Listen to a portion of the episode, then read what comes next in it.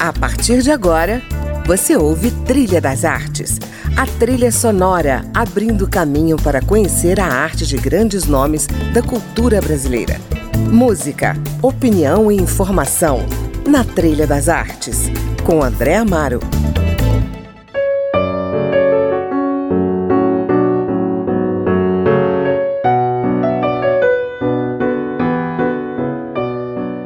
Olá, amigos do Trilha das Artes. Hoje vamos falar de Olga Savari, uma paraense adotada pelo Rio de Janeiro, que figura entre as expressões literárias mais importantes do nosso país. E por que vamos falar dela? Primeiro, porque foi uma poeta radicalmente feminina, com um vigor poético que se alia a uma profunda brasilidade. Foi também contista, romantista, crítica, ensaísta e tradutora.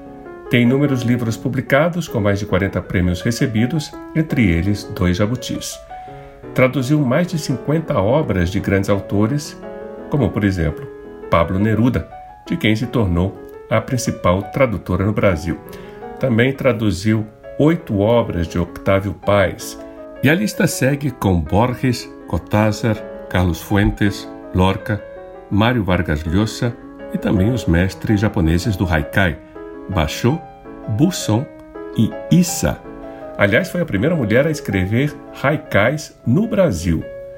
O programa de hoje rende uma homenagem a essa escritora que infelizmente nos deixou neste mês às portas do seu aniversário de 87 anos, vítima de uma parada cardíaca decorrente das complicações do Covid-19. Olga Savari foi casada com Jaguar, o conhecido cartunista e fundador do jornal Pasquim, também mãe de Flávia Savari, ilustradora, escritora e dramaturga, e prima de Carlos Drummond de Andrade, por quem sempre nutriu uma grande admiração. Bom, no programa vamos ouvir então alguns poemas de Olga Savari, trechos de entrevistas que ela concedeu a veículos de comunicação e canções que Madame compôs a partir da sua poesia, como a música Kaisusawa, que abre o nosso programa.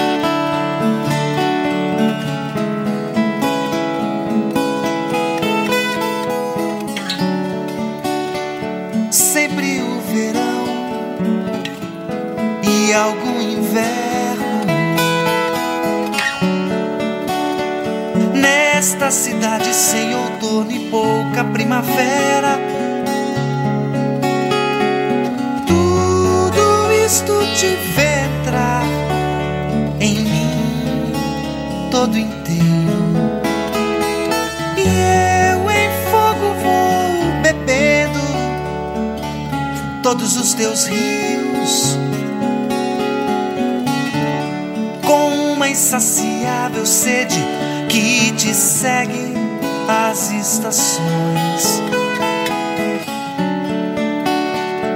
No dia aceso, em tua água assim está meu tempo,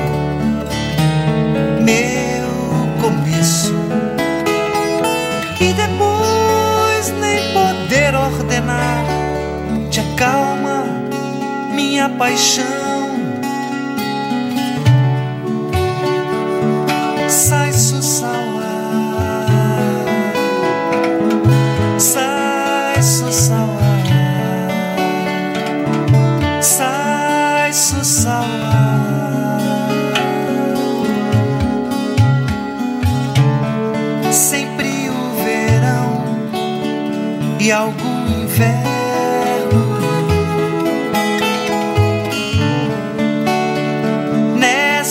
Cidade sem outono e pouca primavera.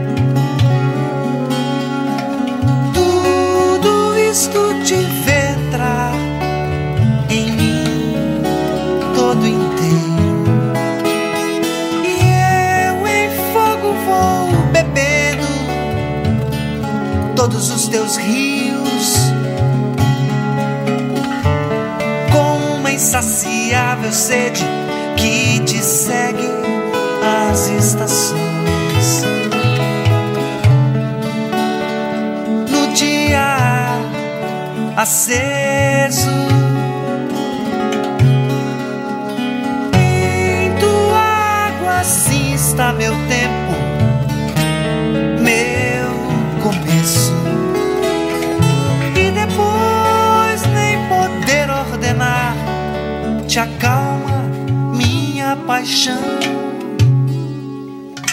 Sai sussala, sai sussala, sai sussala, sai sussala.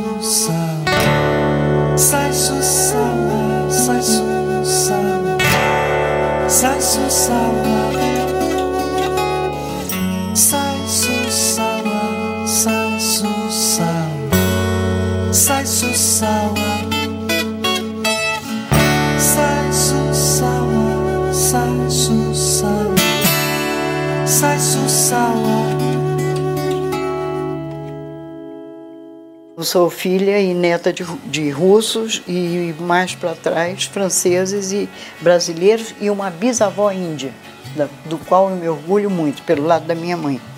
Minha mãe é paraense do interior, Monte Alegre, e eu sou savari pelo meu pai. E os savaris são primos de, de Drummond, que é uma coisa estranhíssima, foi foi Drummond que me escreveu uma vez e me contou essa história. Que, que ele, ele, da família dele, Drummond e Savary, eles eram parentes, primos. Mas voltando à história da, da bisavó indígena, eu tenho o maior orgulho, são os primeiros brasileiros. Nós estamos aqui há 500 anos, 500, 500 anos, muito pouco. Eles já estavam aqui há mais de 10 mil anos, segundo consta, né? Mas não é só 10 mil anos. Tem há mais de. Olha, a Maria Beltrão, falei com ela outro dia, ela me telefonou. Maria Beltrão, que é uma antropóloga, uma escritora e tal, ela disse que os, os, os nossos indígenas estão aqui há mais de 100, an 100 mil anos.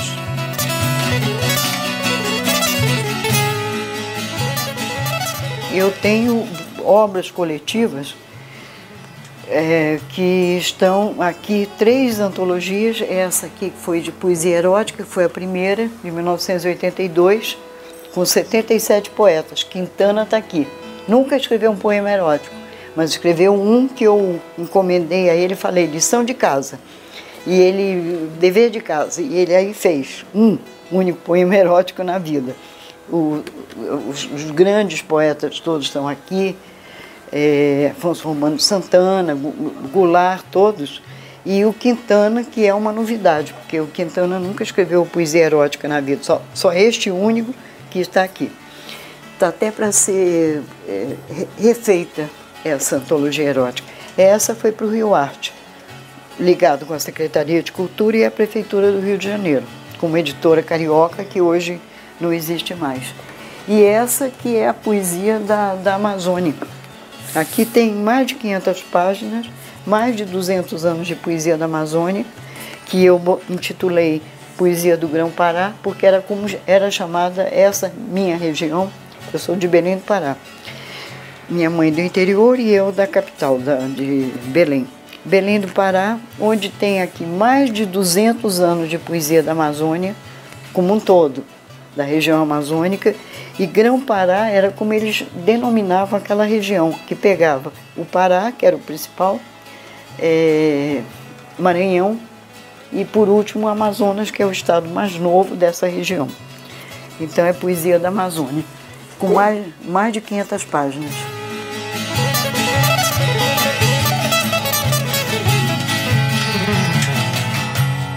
Muita coisa eu quebrei tabus na, durante a minha vida Eu me lembro que uma vez em São Paulo, o principal lugar onde os escritores se encontravam, escritores e jornalistas, era um bar lá em São Paulo que mulher não entrava, mas não tinha uma para contar a história. Um dia eu fui, resolvi ir lá justamente por isso, que o Almeida Salles, aquele nosso queridíssimo jornalista Almeida Salles, especialista em cinema, crítico de cinema, é, o Luiz Almeida Salles, ele, ele é, era, na época, o presidente dessa entidade lá, que mulher não entrava. E um dia fui lá e disse, eu quero, eu quero entrar. E o, o, as pessoas do, do restaurante, do bar, disseram, mulher não entra. Eu digo, quem disse que mulher não entra? Meti o pé na porta e entrei. E foi um escândalo na época, porque imagina, aquilo não era lugar para mulher. Mesma coisa o, a casa do Plínio Doyle, que eu fui lá sozinha, não fui acompanhada de um homem. Eu fui, a Raquel de Queiroz foi das primeiras, mas ela foi acompanhada de um, eu não me lembro que escritor na época.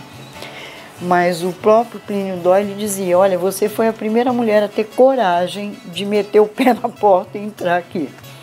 Justamente para quebrar o tabu. Depois, no fim, tinha mil mulheres lá, né?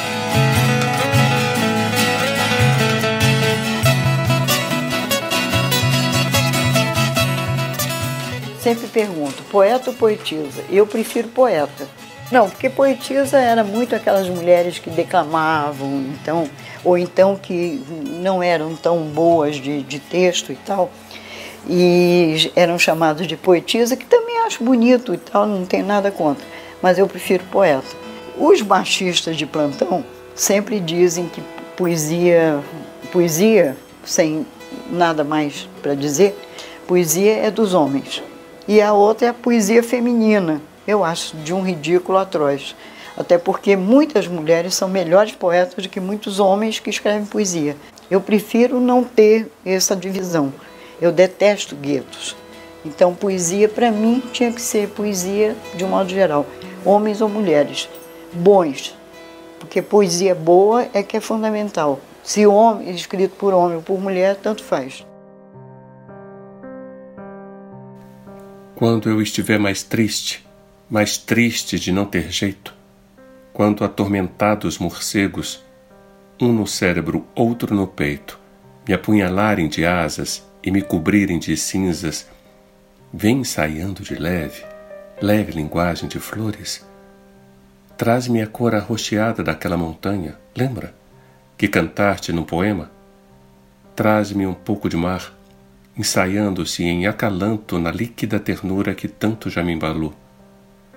Meu velho poeta, canta, um canto que me adormeça, nem que seja de mentira.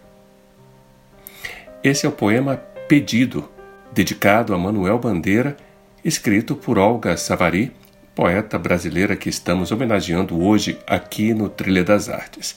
Bom, seguimos com mais uma composição de Madame a partir do poema Pele, que Olga escreveu para o seu livro Magma, de 1981.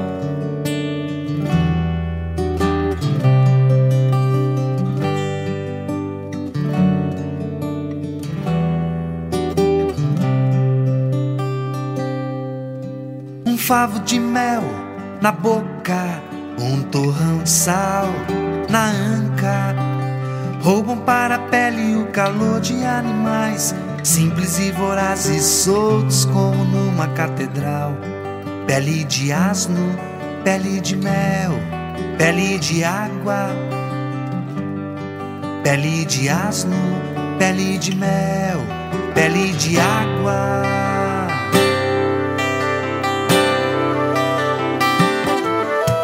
Um favo de mel na boca, torrão de sal na anca roubam para a pele o calor de animais, simples e vorazes, soltos como uma catedral. Pele de asno, pele de mel, pele de água, pele de asno,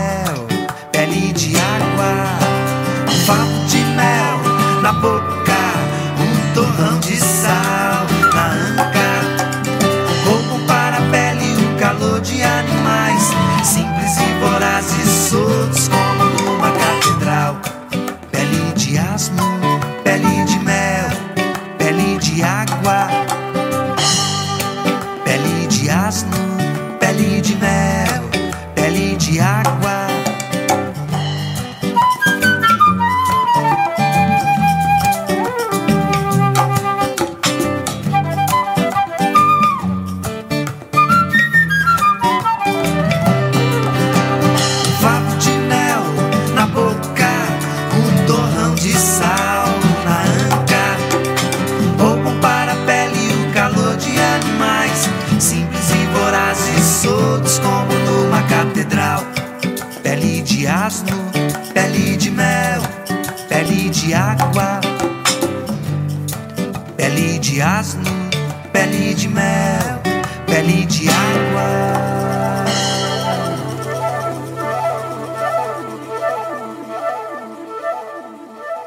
Drummond era aquela pessoa que, sei lá, se encantou comigo por causa de poesia com poesia, né? A dele já consagrada e tudo. Eu tinha na época 19 anos, ele tinha 53. Era uma diferença assim de idade. E a gente eh, era muito engraçado. Olha que coisa curiosa. Eu fui uma vez com um caderninho, aquela velha história do caderninho manuscrito com a capa preta e tal levando para o Drummond no Ministério de Educação e Cultura, na época, Educação e Cultura, convidado pelo Gustavo Capanino, e, e o Drummond foi trabalhar lá e, então ele recebeu aquela menina de 18, 19 anos, que ia mostrar os poemas para ele, para ele dizer o que, que achava, e, e, a gente ia, depois do expediente dele, que acabava acho que às seis horas da tarde, nós íamos tomar chá no, num bar que tinha em frente ao, ao hoje Palácio de Cultura, né? ali que antigo Ministério da Educação e Cultura. E aí a gente sentava, tomava chá e era estranhíssimo, porque eu falava e ele mudo só me olhando.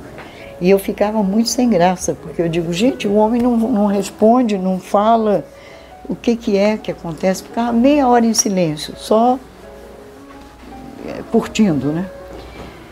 E, engraçado, eu nunca tive atração pelo Drummond, como não aconteceu nada entre nós. Quer dizer, não aconteceu nada e aconteceu tudo. Porque eh, o, o Drummond, embora eu nunca tivesse namorado o Drummond nem nada, Drummond era casado. Eu sempre fui uma pessoa muito correta com essas coisas. Eu digo, não, ele é casado com a Dolores e eu adorava Dolores também.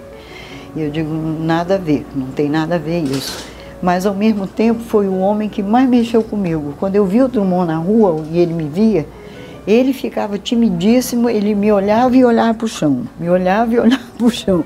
E eu me encostava na parede para não cair, porque minha perna fazia assim, minha perna tremia de emoção, mas uma emoção muito estranha. Sabe que emoção eu tinha pelo Drummond?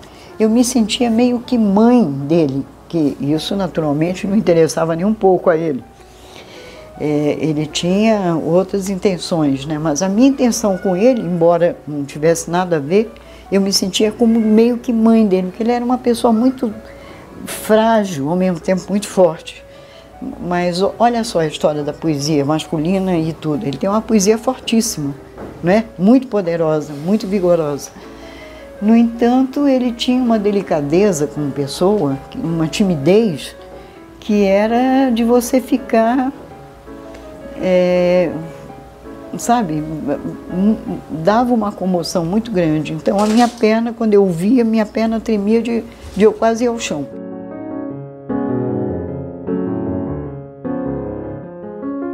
Alta onda.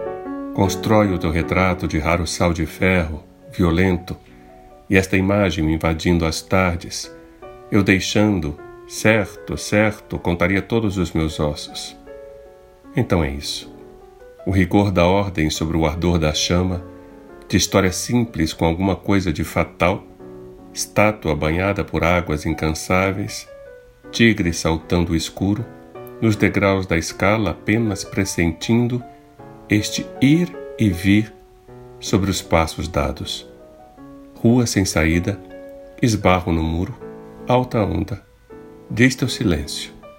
Um silêncio ao tumulto parecido. Um mistério que é teu signo e mapa, sumindo no fundo do mar. Esse poema se chama Alta Onda, foi escrito para o livro Sumidouro, de 1977, e dedicado a Carlos Drummond de Andrade. Você está no Trilha das Artes e hoje fazemos uma homenagem à escritora e poeta Olga Savary. Na questão da academia, desde 1970, final de 70 e começo de 80, em 82 eu já tinha cinco livros publicados. O Antônio Weiss, o Jorge Amado, o, o Francisco de Assis Barbosa, todos acadêmicos. É, e vários outros amigos, fora os amigos fora da academia, Gilberto Freire, amigo e tal, e, e outros mais, é, viviam dizendo: vem para cá, vem para academia, porque na época não tinha esse dinheiro, eram 100 reais por mês que eles davam de jeton ou por semana. Era uma coisa muito pequena.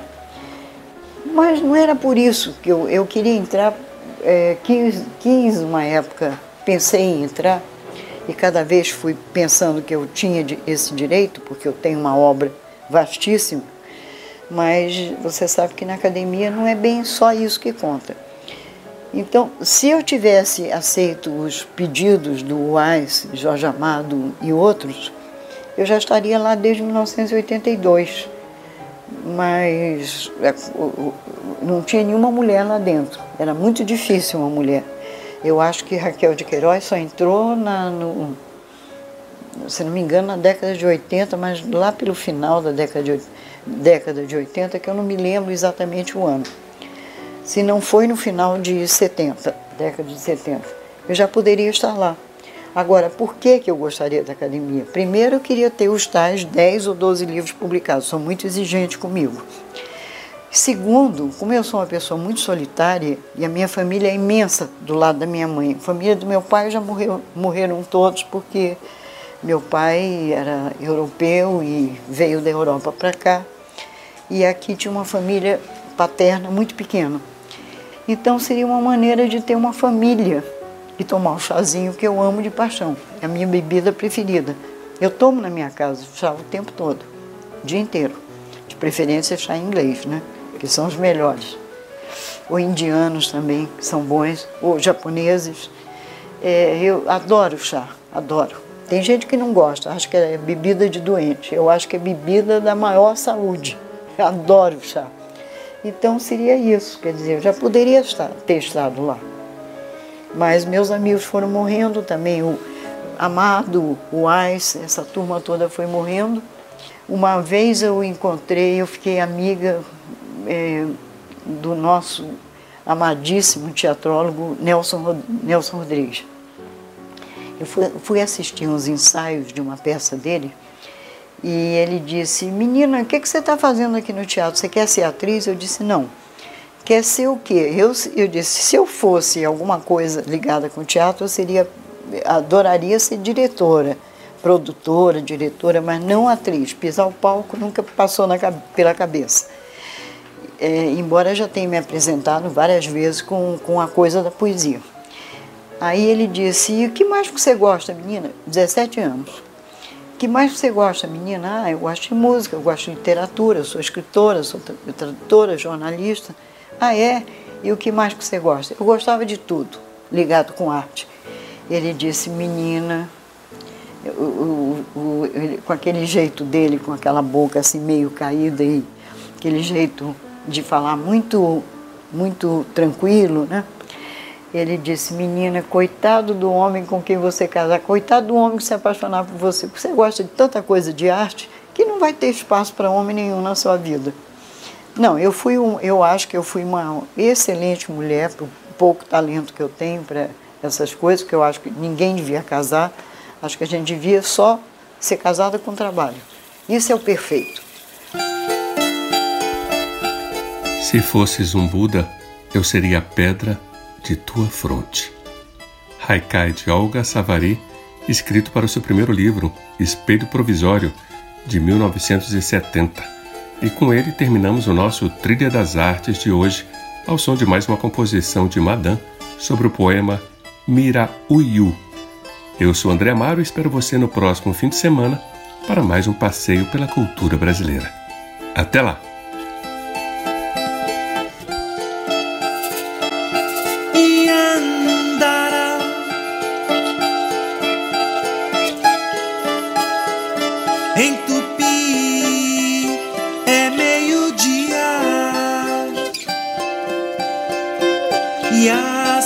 Açu é